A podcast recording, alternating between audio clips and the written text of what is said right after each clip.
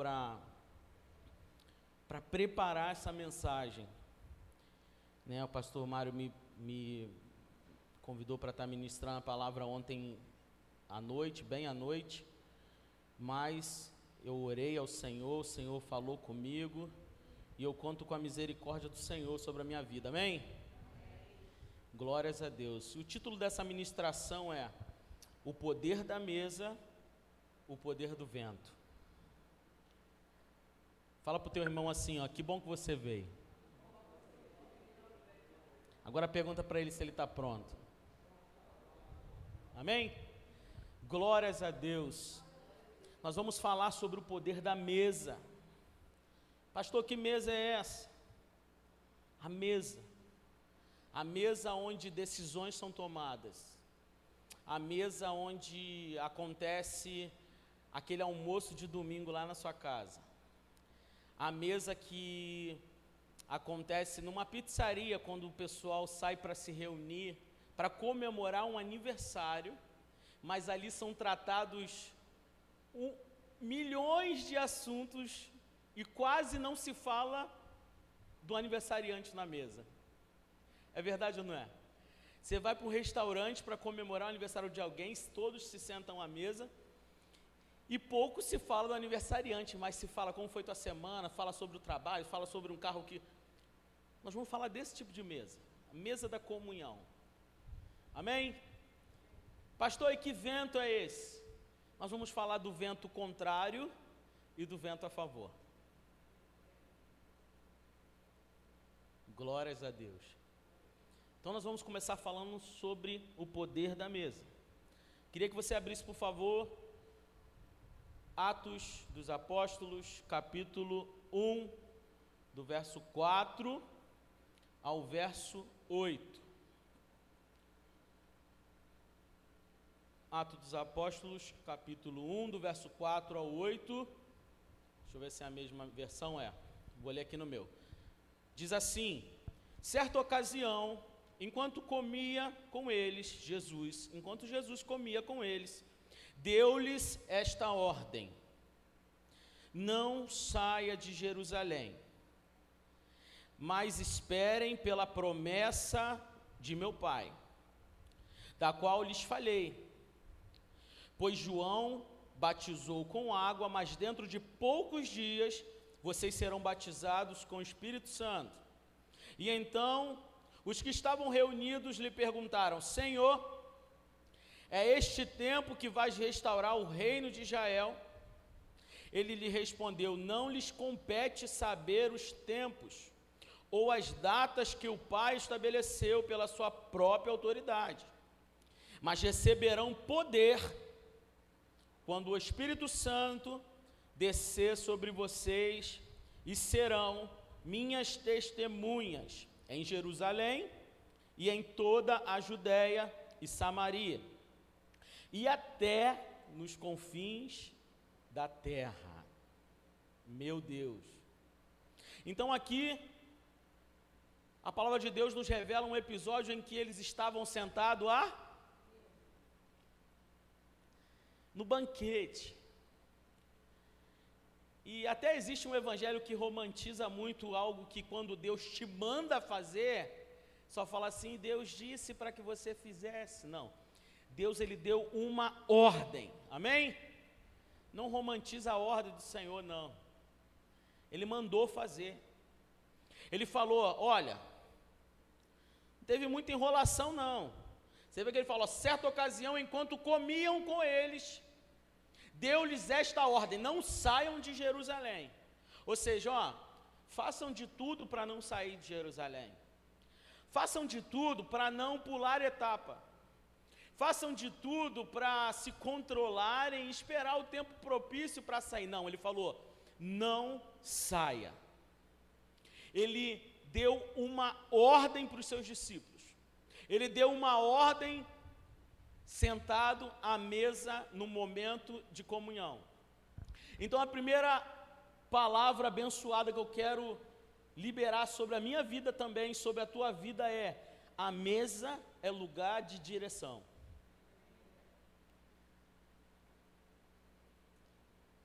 Como eu disse no começo, a mesa é um lugar escolhido, geralmente em reuniões. Quando se fala assim, vou para uma reunião, dificilmente, principalmente se for de uma empresa, tem uma mesa no meio. É o símbolo de uma instrução, de um lugar da onde saem instruções. E é o símbolo de um lugar que se vive uma comunhão. Ou seja, a mesma mesa que sai um não faça, futuramente pode ser a mesma mesa que sairá um chegou o teu tempo de ir. Na verdade, nós precisamos é entender em qual estação nós estamos e respeitar o comando que Deus tem nos dado. Nós não podemos querer pular etapa. Não adianta alguém que entrou na igreja ontem e ainda está passando por um processo de consolidação, está conhecendo o que é o Evangelho, pular diretamente para um nível na qual ela não está pronta para comer, para degustar, na qual ela não está pronta para digerir. Porque não são todos, mas na maioria das vezes causa uma congestão. Você está tomando para si um fardo que é muito pesado para a estrutura que você ainda tem. Então, o grande poder da mesa é a obediência depois da instrução. Porque ter ouvidos atentos para ouvir a voz de Deus é uma coisa. Ter ouvidos atentos para ouvir a voz de Deus e um coração obediente para fazer o que Deus manda é outra coisa. Receber autoridade de Deus para exercer o ministério é uma coisa. Colocar em prática a autoridade que Deus te deu para exercer o ministério é outra coisa. Ter um diploma de médico é uma coisa abrir a cabeça de alguém dentro lá da sua especialidade é outra coisa. Quem aqui preferia ter uma, o, cérebro operado por um médico que se formou ontem, ou por uma pessoa que nunca estudou, mas já operou mais de mil pessoas na parte cerebral? O que, que você prefere? A letra o diploma ou o conhecimento empírico? Não estou anulando a letra, não estou anulando o diploma, não, só estou te dizendo que a instrução recebida sem a experiência, sem o conhecimento empírico, ou seja, sem a autoridade de alguém que está acostumado a fazer algo, é totalmente diferente. Eu prefiro que aquele cara lá que não tem diploma nenhum, que já operou mais de mil pessoas, me opere. Hoje em dia nós vamos no hospital particular e nós vivi isso muito com a Isabela. Quando é algo simples, você leva num hospital público, geralmente quem te atende é uma senhora uma médica muito experiente, que está lá no hospital público, que te dá uma instrução, que fala algo com você, que conhece muito, que entende muito. Então, aí você leva numa emergência do hospital particular, geralmente quem te atende é uma menina que acabou de se formar. Não estou falando que não é boa, que não sabe, que não entende, que faz aquilo por amor. Não estou falando. Mas alguém que acabou de se formar, que muitas das vezes mal olha para a cara da criança, passa um remedinho lá, que é. que não está sendo ao vivo mesmo, posso falar, né? Que ganha do propagandista para receitar um remédio. Eu sei porque eu já trabalhei no ramo de farmácia e é exatamente assim. Ou seja, um diploma tem habilitado pessoas a estarem em lugares que elas não têm autoridade para estar. A habilidade, irmão, é maravilhosa, mas junto com a unção. A unção é a capacitação que Deus derrama para que você exerça aquilo que Deus quer que você exerça. Mas uma habilidade sem unção é engano, é fracasso. E nesses últimos tempos nós temos vivido e visto pessoas emocionadas pensando que estão sendo impactadas pelo poder de Deus. Simplesmente porque não tem um tempo de mesa com o autor da nossa história. Pastor, como que eu vou sentar na mesa e vou chamar Jesus? Meu irmão, bota uma cadeira no teu devocional, na hora que você estiver tomando um café de manhã, se você não tem tempo, na hora que você estiver almoçando, estiver jantando, se você não tem cadeira e não tem mesa em casa, no teu quarto, sentado na tua cama, aonde for, tenha um momento de mesa com teu Criador. Porque no momento de mesa com a pessoa certa, você vai receber instrução próximo passo. Amém? Então a direção vem na comunhão. Foi quando estavam à mesa com Jesus que receberam uma instrução que mudaria de forma extraordinária suas vidas. O que Deus quer fazer na minha vida e na sua vida não tem a ver apenas com a nossa vida, tem a ver com uma multidão, tem a ver com um povo lá fora que precisa ver a glória de Deus através da nossa vida. Eles ainda não estão dispostos a estarem aqui nessa mesa para receberem a instrução, mas você está aqui. Então recebe toda a instrução que vem desse altar, seja dos pastores, seja de alguém que recebeu uma oportunidade para liberar uma palavra sobre a tua vida, receba. Quando o pastor Davi sobe aqui no altar, meu irmão, eu tenho medo, confesso. Porque ele sempre, olha, pelo menos para a minha vida, meu irmão, sempre libera uma palavra que acontece comigo no dia seguinte.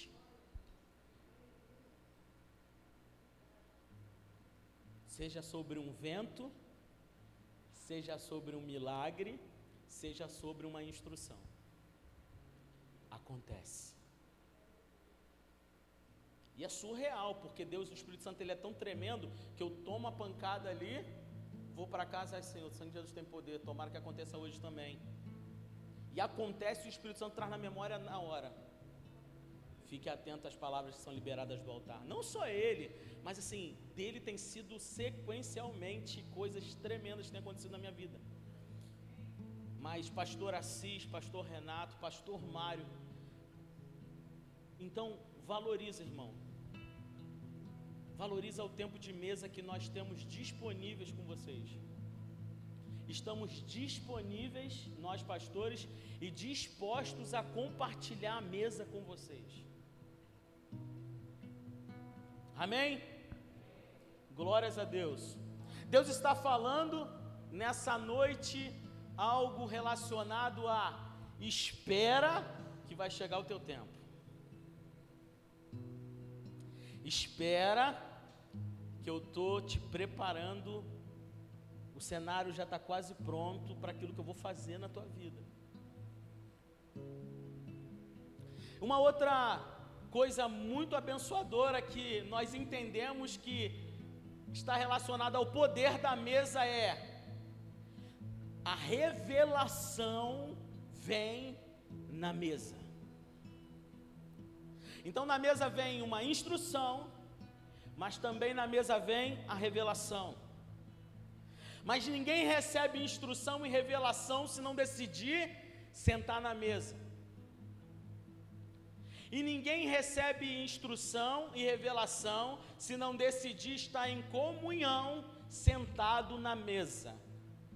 Porque você pode sentar numa mesa com um pensamento, com uma opinião, o outro pode sentar na ponta da mesa com outra opinião mas é necessário que haja unidade, é necessário que tenha um só propósito: agradar o coração de Jesus.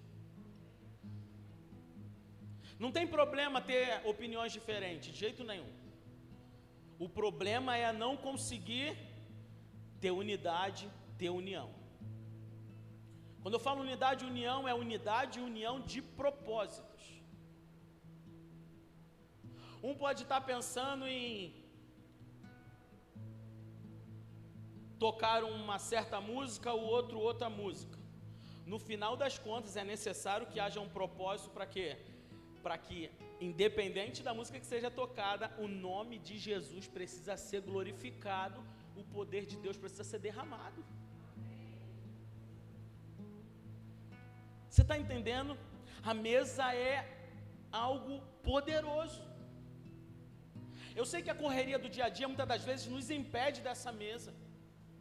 Hoje eu, tenho acordado muito cedo para ir trabalhar, e aí, hoje eu acordei muito cedo, botei água para fazer o café, entrei no quarto e falei, amor, vem tomar café comigo.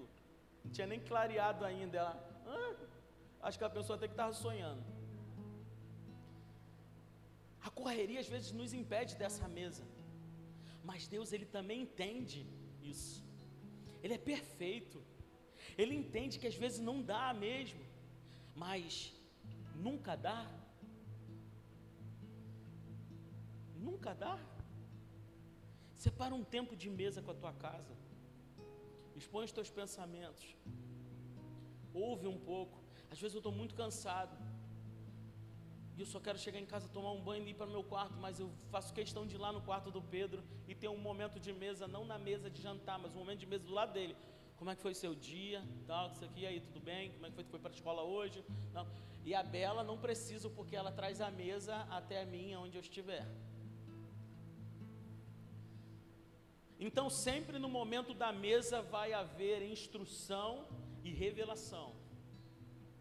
Uma instrução do pai para um filho e uma revelação de um filho para o pai. Como é que esse, ele vai sempre vai te revelar alguma coisa que foi feito, meu irmão?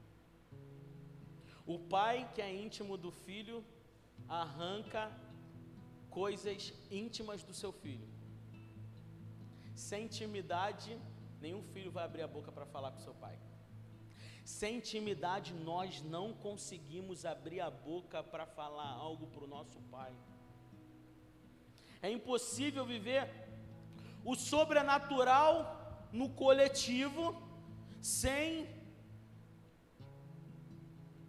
que haja unidade e comunhão. O propósito da igreja é que o fogo caia aqui em todos, irmão. Vai ter o mais fraquinho, vai ter o, o que está morninho. Você que está brasa viva, você vai fazer ele pegar fogo do teu lado. O propósito da igreja também é esse, são vários propósitos, mas eu queria destacar isso. É necessário que haja unidade, pensamentos e desejos, ou não, a gente precisa fazer o que tem que ser feito. Quem faz o que quer é criança, nós não somos mais criança. Nem no Kids as tias dão mole para as crianças fazerem o que querem, porque elas lá já aprendem já a ter ordem, decência, cumprimento de princípios. Tem um momento para brincar, tem um momento para lanchar, tem um momento para orar, tem um momento para fazer o estudo. Então, tudo nessa vida é preciso que haja o quê? Entendimento, unidade. Então é impossível que a glória de Deus se manifeste no coletivo, que é um dos principais propósitos da igreja, se não houver unidade e comunhão. É impossível. Pastor, mas eu não concordo nem muito com fulano, não falo nem muito com fulano, e eu senti a glória de Deus, eu estou falando de glória de Deus manifesta no coletivo, não estou falando de individual. Esse fogo que você talvez sente sozinho no teu canto da igreja, e o resto está frio, uns estão quentes, uns mornos, isso aí você pode sentir dentro da tua casa. Mas nessa noite, em nome de Jesus, o Espírito Santo quer nos convocar, sabe para quê? Para que nós venhamos receber a glória dele manifesta no coletivo. Os dias são maus. Pastor Assis ali, na, ele não me falou nada. Quando ele falou para orar pela igreja, eu tomei uma flechada já. Porque tem alguma coisa acontecendo. não é normal. Não nascemos para ser dispersos, nascemos para ser guerreiros. Nada pode nos distrair, nada pode tirar o nosso foco. Ainda que a salvação seja individual, amém, glórias a Deus, mas, cara, eu não aceito, eu não aceito viver o extraordinário de Deus e ter um irmão que nunca sentiu nenhuma cosquinha no pé do Espírito Santo, irmão. Não é esse o propósito da igreja, não é esse. Mas a palavra de Deus diz que onde houverem duas ou mais reunidas em seu nome, ali ele estaria. Nós temos muito mais de dois, de três, e quatro, cinco, e seis aqui. Então, nessa noite, através dessa palavra, vamos começar. A, enquanto eu vou ministrando, você pedindo ao Espírito Santo que ele comece a gerar dentro de você uma estratégia para que você seja uma brasa viva nesse lugar, para que você seja um instrumento pela qual pessoas sejam muito mais que impactadas através de você, mas transformadas através do poder que fluirá de você. Fala para o teu irmão assim: vai chegar a tua hora. Ninguém vai receber aquilo que Deus falou que vai receber se não obedecer o momento da instrução. Ele falou: não sai ninguém daqui. É como se essas portas fossem fechadas agora por anjos. Os anjos estivessem ali fora e fechassem as portas e falassem assim: ó, ninguém vai sair daqui hoje. Mas amanhã, pastor, o anjo fulano de tal, Amanhã eu tenho que trabalhar. Eu falei, ninguém vai sair. Porque daqui a pouco, às zero hora, vai ser derramado um poder sobre a, a vida de vocês. E quando vocês saírem daqui, amanhã vai ser a melhor quinta-feira da história de vocês. Só que nós temos o quê? O livre-arbítrio. Vai ter alguém que vai insistir muito para o anjo, o anjo vai falar: saia. Vai sair, não vai viver não quer obedecer, não vai viver. Eu me recuso viver uma vida que eu digo ser de intimidade com o Espírito Santo dentro das minhas limitações, dentro da, das minhas limitações, sabendo que eu sou um pecador, mas eu me recuso a não ouvir a voz de Deus de alguma forma, nem que seja através de um louvor. Não estou falando de tocar na tua alma pela emoção, não, mas de sentir o teu espírito tocado por um louvor, de sentir o teu espírito tocado quando você abre a Bíblia e tum, salta algo, de sentir o teu espírito tocado quando você está dormindo, o Espírito Santo te acorda falando no seu ouvido, enfim, são inúmeras formas. Mas o que eu quero te dizer nessa noite é que nós precisamos nos posicionar diante da mesa. Amém? Olha o que, que diz o versículo 8. Mas receberão poder quando o Espírito Santo descer sobre vocês, e serão minhas testemunhas.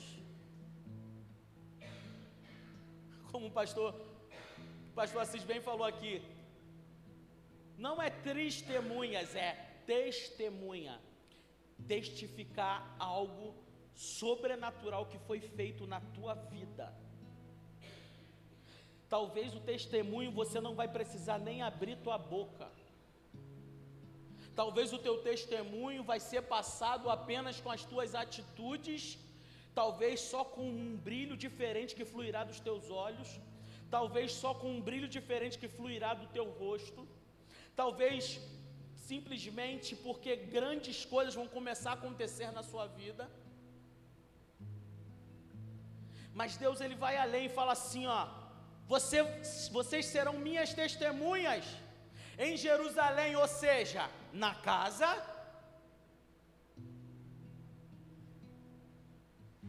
Aí ele vem em toda a Judéia e Samaria até os confins da terra. Ou seja, que Deus tem para mim e para você, o que Deus quer nos entregar, o que Deus quer nos fazer viver. A fonte se chama mesa. E o que Ele quer nos entregar não é só para nós, não é só para mim, não é só para você no indivíduo, é para um coletivo, é para uma multidão. E a testemunha que Deus quer que você conte, o testemunho que Ele quer que você conte, não será apenas para os da sua casa, vão ser os para os de fora da sua casa. Não vai ser só para aquele seu melhor amigo, vai ser para aquele que te rejeitou. Vai ser, não vai ser só para aquele que escolheu te amar, vai ser um testemunho para aquele que decidiu não te amar. Não vai ser só um testemunho para o seu bairro, vai ser para a sua cidade, para o seu país, até os confins da terra. Amém? Deus é maravilhoso demais. O testemunho é para os de dentro e para os de fora. E ele não está falando que você vai viver apenas algo, ele está falando que você vai viver e vai testemunhar algo. Ou seja, o que Deus faz na nossa vida, não estou falando de contar a sua vida para todo mundo, não, mas o impacto que precisa ser gerado através de um testemunho, não é se vangloriar pelo que Deus fez, mas é o propósito de um testemunho precisa ser impactar e transformar quem está à sua volta. Sabe por que pessoas não conseguem viver grandes milagres? Deus não entrega ainda a realização de milagres para ela testemunhar, porque ela ainda não recebeu o poder de Deus, porque ela ainda não é templo do Espírito Santo. Porque quem mora na casa chamada coração ainda é uma coisa chamada orgulho, soberba. A casa ainda não foi desocupada. Então, Deus ele fala: "Espera em Jerusalém. Fica na tua casa. Fica quietinho do jeito que tu tá. Espera que vai ser derramado um poder sobre a tua vida. O Espírito Santo vai passar a morar dentro de você. Os teus sentidos vão ser transformados, os teus desejos vão ser transformados o orgulho que habita aí agora vai habitar a humildade, a soberba que, a, a, que habita aí dentro desse coração não vai mais existir nesse coração. E agora sim eu posso realizar um grande milagre, porque o teu testemunho vai ser para honra e glória do meu nome.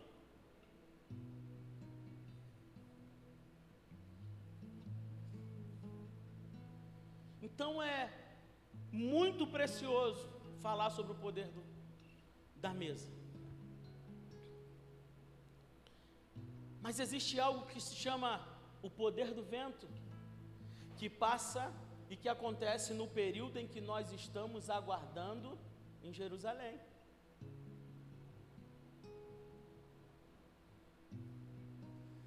Eu queria falar algumas coisas que o vento faz. O vento ele tem a capacidade de mudar coisas de lugar. O vento ele tem capacidade de mudar o ambiente. Quem aqui tem muita planta no quintal? Deu aquela ventaninha, o que, que acontece? Misericórdia.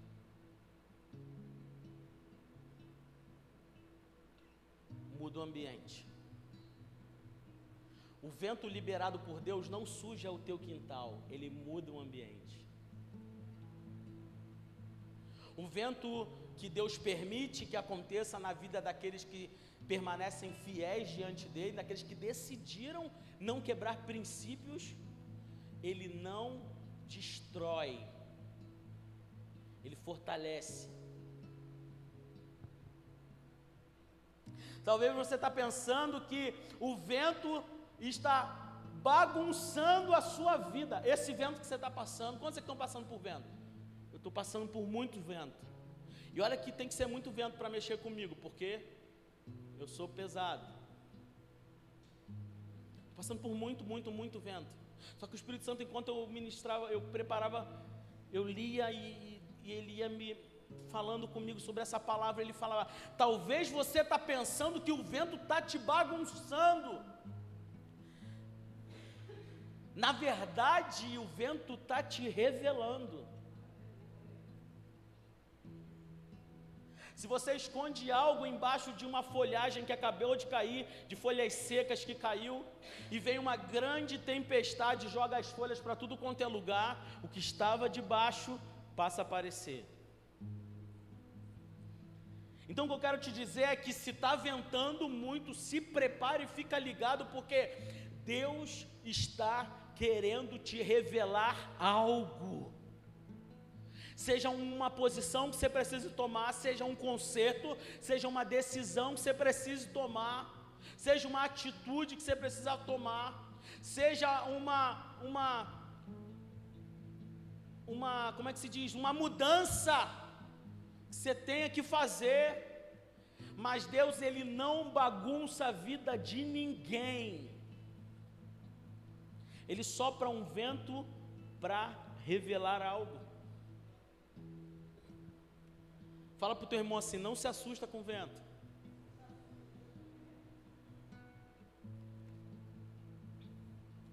Uma outra coisa que o vento faz é: o vento estica a nossa fé.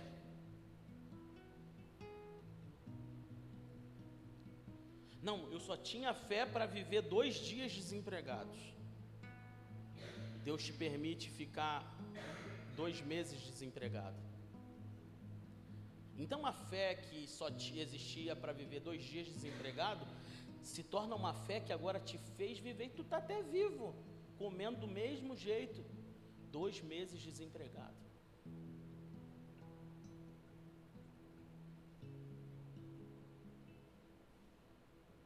O que eu estou querendo te dizer é que, independente do vento que você esteja passando, claro, se você tem sentou antes na mesa, ouviu uma instrução, está exatamente no caminho da promessa que Deus liberou, você cumpriu o tempo da espera, Deus falou para você esperar e não sair agora, Deus falou para você não fazer aquilo agora, Deus te deu uma instrução, você obedeceu e está no vento, pode ter certeza, quem liberou esse vento foi Jesus, no mínimo para esticar a tua fé no mínimo para te ensinar a ter uma fé que literalmente é exercitada. Quem exerce fé tem autoridade para falar de fé.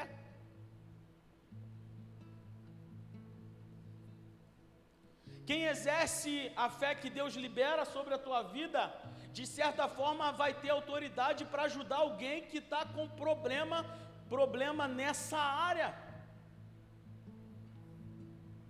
Então o vento contrário, ele também te torna forte. O vento contrário, ou ele te dá força, porque você tem que ir contra ele, porque você que ouviu a instrução da mesa sabe para onde precisa ir, mas se está ventando, o vento não é para fazer você desistir, o vento é para te dar força.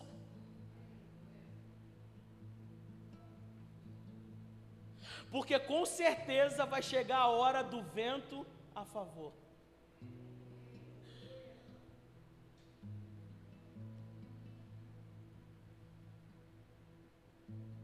Se você é um barco e tem sido guiado por uma vela, escute isso aqui. Em nome de Jesus, o Espírito Santo vai arrancar essa vela hoje porque você não pode ser movido por circunstâncias. Um barco movido a vela, ele vai para onde o vento sopra. A arca de Noé não tinha o leme, e ela foi movida para o lugar da concretização, da realização da promessa de Deus, mas foi guiado exatamente pela mão de Deus. O barco é a vela, vento contrário, joga ele para trás. Vento a favor, joga ele para frente. Vento para o lado. Não. Nós não somos como esses que estão perdidos. Não. Nós decidimos em nome de Jesus não ser alguém perdido em alto mar. Nós decidimos em nome de Jesus nessa noite não nos desesperar por causa dos ventos. Assim como a mesa é um lugar de comunhão, é um lugar de conforto, é um lugar de se alimentar, é um lugar de sorrir, é um lugar de ser contrariado, é um lugar de receber uma instrução, é lugar de receber um sim, é lugar de receber um não, mas você está sentado. O vento não. Deus ele sabe exatamente a hora em que o vento estará a seu favor. Geralmente o vento sempre está a favor quando você entrega o controle para ele. Quando nós decidimos de certa forma colocar algo para guiar esse barco, fazer algo das, da nossa mão para nos defender, para nos proteger, a palavra de Deus diz o quê? Em vão vigia o sentinela, se o Senhor não for o guardião, o protetor da casa. Não é à toa que ele é conhecido como o Senhor dos exércitos. Eu quero te encorajar nessa noite, eu não quero te motivar, não. Eu quero te encorajar a viver o que Deus tem para a tua vida. Eu quero te encorajar a se tornar você a igreja que agrada o coração de Deus. Porque se eu decido isso, se o meu pastor Renato decide isso, se a minha pastora Márcia decide, se o meu pastor Assis, o meu pastor Davi, minha pastora Ana, se a minha esposa decide isso, nós seremos a melhor igreja um para o outro nós seremos fogo na vida do outro. Nem sempre você vai estar com a brasa acesa, mas se você estiver conectado com quem está, certamente a brasa do, do teu coração queimará. Se você estiver conectado com quem tem fogo, você também vai incendiar.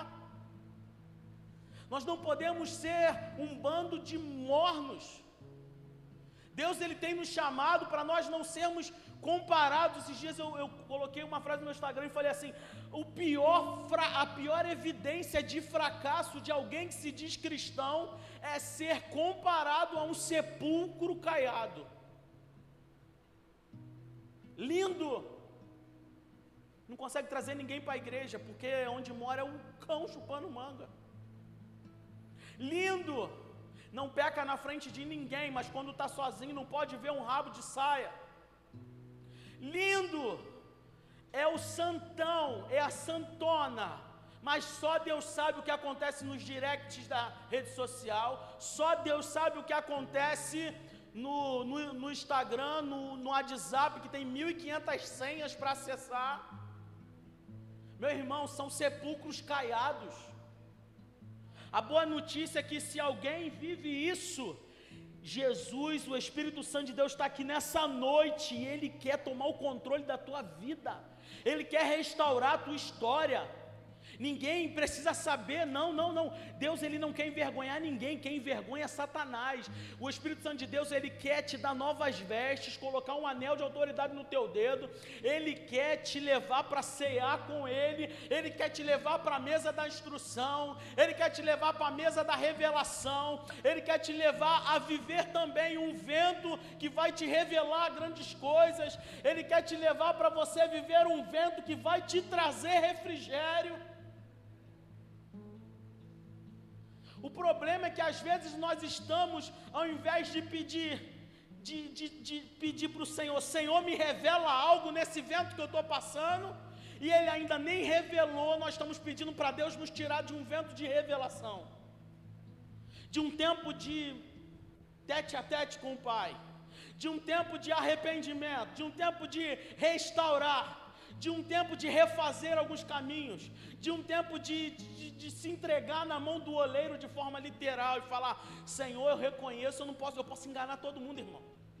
Todo mundo pode enganar todo mundo, mas ninguém escapará da poderosa mão do Senhor, ninguém vai escapar dos olhos dele, ninguém escapará da justiça que flui do trono dele, em nome de Jesus. Não adianta eu ser um hipócrita e só falar aqui para vocês alguma coisa que vai te preencher o teu ego e vai sair daqui, você sai daqui super inflado. Não, em nome de Jesus, em nome de Jesus, do mesmo jeito que essa palavra corta aí, ela já cortou aqui. Deus ele quer, ele quer uma noiva sarada. Deus ele quer uma noiva disposta a se arrepender quantas vezes forem. Porque se ele manda um homem perdoar 70 vezes 7, imagina ele. Se um pai está disposto a dar boas coisas aos seus filhos, quanto mais ele. Irmão, não estou falando aqui de um Deus vingador com os seus filhos, os filhos que decidem estar debaixo das tuas asas. Não é Ele que vai lá e busca, somos nós que decidimos ir e nos posicionar debaixo das asas dele, irmão. O trono dele não é móvel, não. Não é Ele que dá passos para trás, não. Somos nós que nos afastamos da glória dele. Somos nós que nos afastamos da misericórdia. Somos nós que não desfrutamos mais de uma graça que é de graça, porém não foi de graça. Valorizar a graça é adorar o Senhor, é ser fiel a Ele no secreto, quando as luzes se apagam, quando não tem ninguém vendo. Em nome de Jesus, irmão, estamos vivendo os últimos, os últimos tempos, eu creio nisso, é muita ruindade, é muita maldade. Esses dias eu parei para conversar com um pastor muito influente, não é daqui do Rio. Caramba, ele falou duas coisas para mim, de pessoas muito famosas, de, irmão, que eu falei assim, volta Jeová. Pessoas que eu tinha como referência, que eu falava assim, cara, que eu ia, falava com a pessoa, olhava dentro dos olhos e falava assim, cara, cara, que bênção. E daí você descobre que pessoas, gente, pelo amor de Deus, ainda dá tempo, sempre haverá tempo. Para aqueles que estão posicionados debaixo das asas do Altíssimo, para aqueles que estão no esconderijo do Altíssimo, para aqueles que sabem que são errados, que são pecadores, Deus ele não veio para os sãos. Deus ele veio para os problemáticos. Deus ele veio para quem tem pecado e assume que tem pecado, ele não veio para orgulhoso. Deus ele não quer ninguém que pense que, que se comporte como o santão, que chega a constranger pessoas que estão do teu lado. Às vezes eu estou em alguma roda e eu brinco intencionalmente. Para quê, pastor? Para saber que eu sou crente, mas não sou quadrado, você sabe que eu não sou, né? Mas para saber que eu sou crente, mas eu sou ser humano, eu gosto de brincar, eu gosto de zoar e tal. Eu gosto, sou humano. No dia que eu deixar de ser humano para agradar alguém, eu não sou mais filho de Deus, eu sou uma marionete na mão de homens. Deus não te chamou para ser marionete na mão de ninguém. Quem usa quem é Satanás que usa pessoas como marionetes para usurpar, para destruir vida, para destruir família, para destruir propósito, para contar mentiras no teu ouvido, para colocar intrigas no teu coração. A nossa luta não é contra a carne. Fica atento quando alguém falar mal de alguém para você pede revelação para Jesus, não acredita em um e no outro, não, pede revelação para Jesus, vai para o joelho, busca ter uma vida de revelação com Deus, que Ele vai te falar, busca, sabe por que eu falei isso? Unção não dá para fingir unção, não dá, porque a unção vem dEle, unção não vem daqui, unção vem daqui, Unção vem do céu, unção vem do trono de Deus. Deus não desperdiça nada. Pede para Deus te revelar. Pede para Deus revelar os lugares que você pisa a planta dos seus pés. Pede para Deus mudar no teu coração as tuas prioridades. Pede para Deus para ter misericórdia de você, assim como eu tenho pedido, meu Deus, tem misericórdia de mim nesse vento. Cuida de mim na tua mesa. Não adianta, meu irmão, cobrar o benefício da mesa na hora do vento. A mesa te instrui, a mesa te coloca num lugar, a mesa te entrega um plano para você viver o plano e suportar o vento.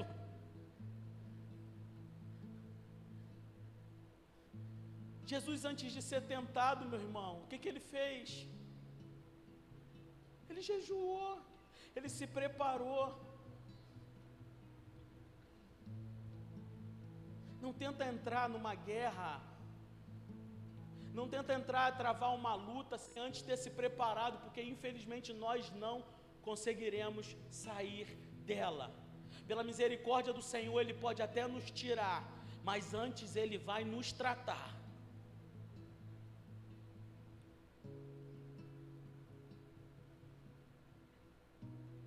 Mas também vou falar do vento a favor, né? O estado de louvor pode subir se quiser. O vento a favor, meu irmão, ele vai te trazer refrigério na hora certa.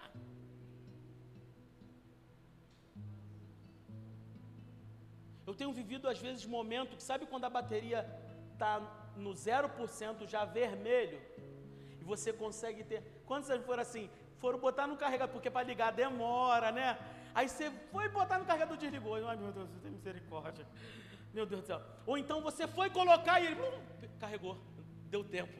Não desligou. Não precisou reiniciar. Tem casos que não vai precisar reiniciar. Tem casos que vai dar tempo de Deus te recarregar. Mas não é com uma energia para se desperdiçar, é com uma energia para gerar vida em você e através de você. Então o vento a favor, ele vai te trazer refrigério na hora certa, mas também ele vai te impulsionar para o lugar que Deus determinou. O vento a favor, ele vai te fazer chegar no cumprimento da promessa que Deus realizou sobre a sua vida. O vento a favor, ele vai facilitar, ele vai acelerar, não o processo, mas a chegada na realização da tua promessa. Como assim, pastor? Então ele vai acelerar o processo. O processo vai ser gigante, mas você não vai nem sentir nem a metade do que ele seria. Você vai pensar que foi muito rápido. Não, não. Você pagou preço você renunciou, você disse não para a tua carne, você perdoou quem você não queria perdoar, você desejou o bem de quem te desejou mal. Você está pensando o que, irmão? Deus ele não deve nada a ninguém. Deus ele não vai dever nada para nenhum filho. Deus ele é um Deus de princípios. Tudo que nós fazemos aqui, nós vamos certamente, com certeza, nós vamos colher. Aquilo que nós plantamos, nós decidimos. Mas aquilo que nós colhemos, meu irmão, não tem como decidir. Só colheremos o que nós plantarmos. Mas nessa noite o Espírito Santo ele quer nos ensinar a plantar sementes certas. Sementes que vão frutificar a realização de sonhos, sementes que vão realizar, que vão frutificar nível de intimidade com o Senhor, sementes que vão frutificar intimidade com o Espírito Santo de Deus.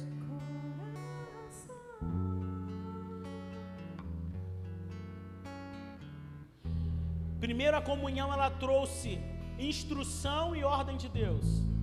Preste atenção.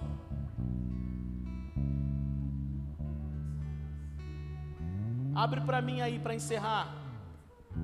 Atos, capítulo 2.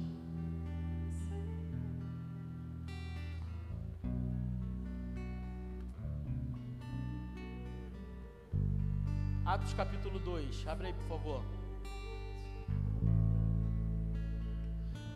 Escuta aqui.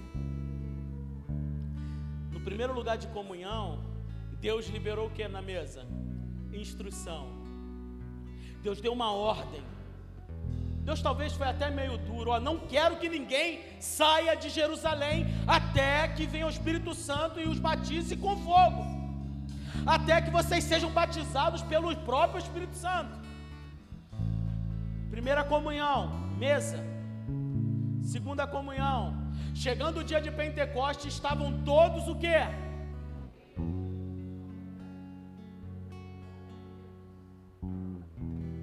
Vai. De repente veio do céu o som como de o quê?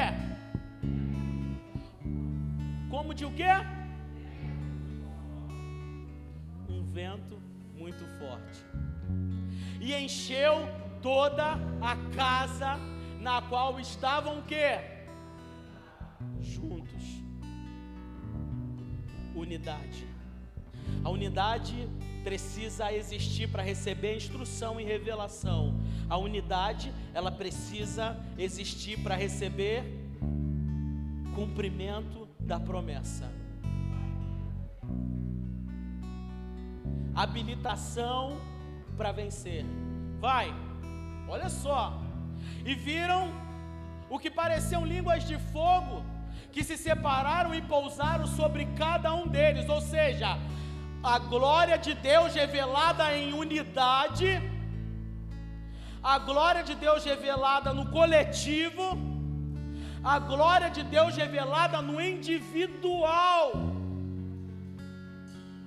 Quer um grau de revelação maior, esteja em unidade com a tua igreja. Você vai receber fogo em quem está do teu lado, você vai receber fogo na igreja inteira, mas você vai receber fogo sobre a tua cabeça. E esse fogo, ele é como um refinador de ouro. O fogo, ele queima a palha dos maus pensamentos.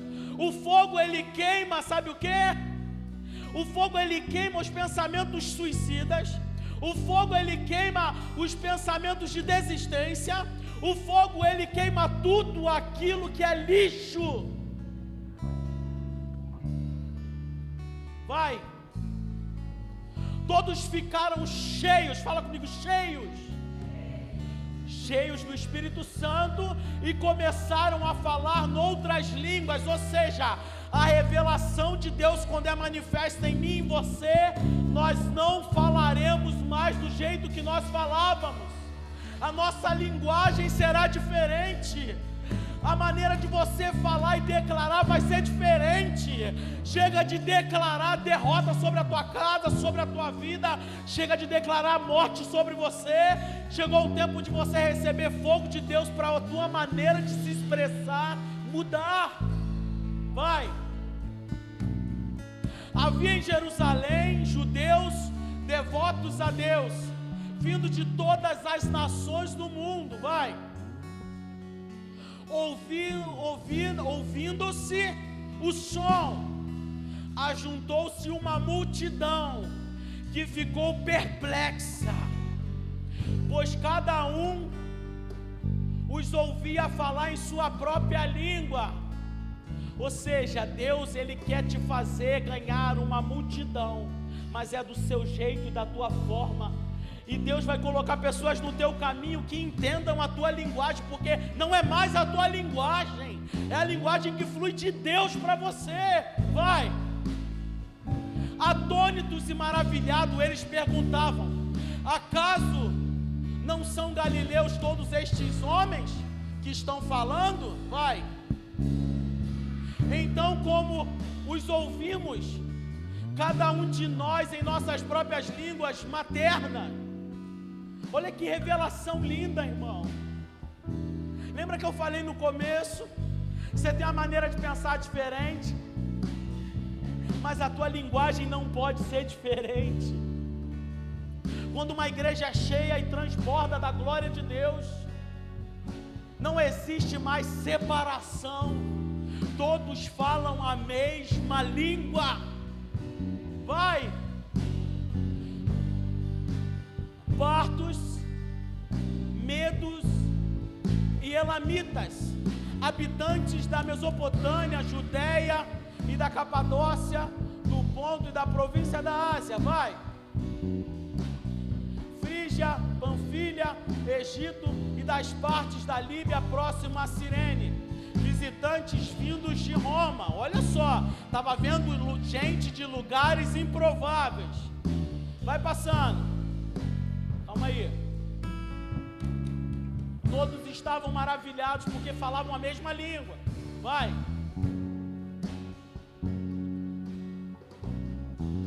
Então Pedro le... volta. Então Pedro. Então Pedro. Então Pedro levantou-se com os onze e em voz alta dirigiu-se à multidão: Homens da Judéia e todos que vivem em Jerusalém, Deixe-me explicar isto. Ouçam com atenção. Vai.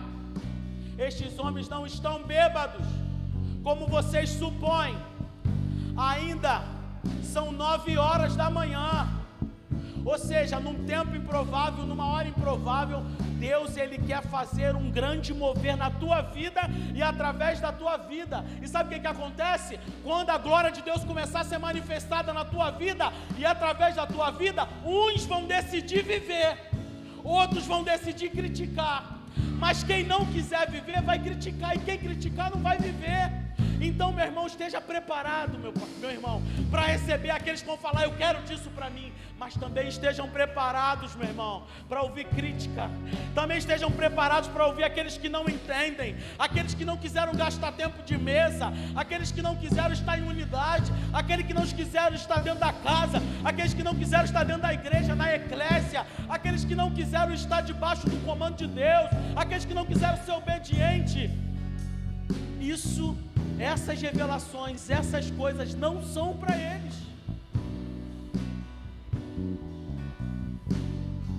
Você pode ficar de pé. Uns vão viver, outros vão tentar distorcer aquilo que você está vivendo. Uns vão viver,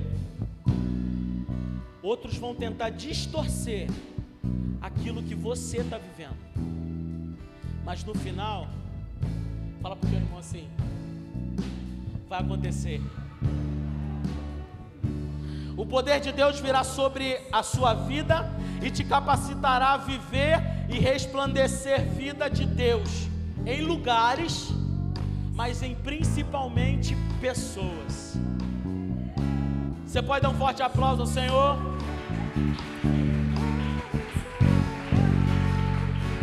Aleluia, Jesus.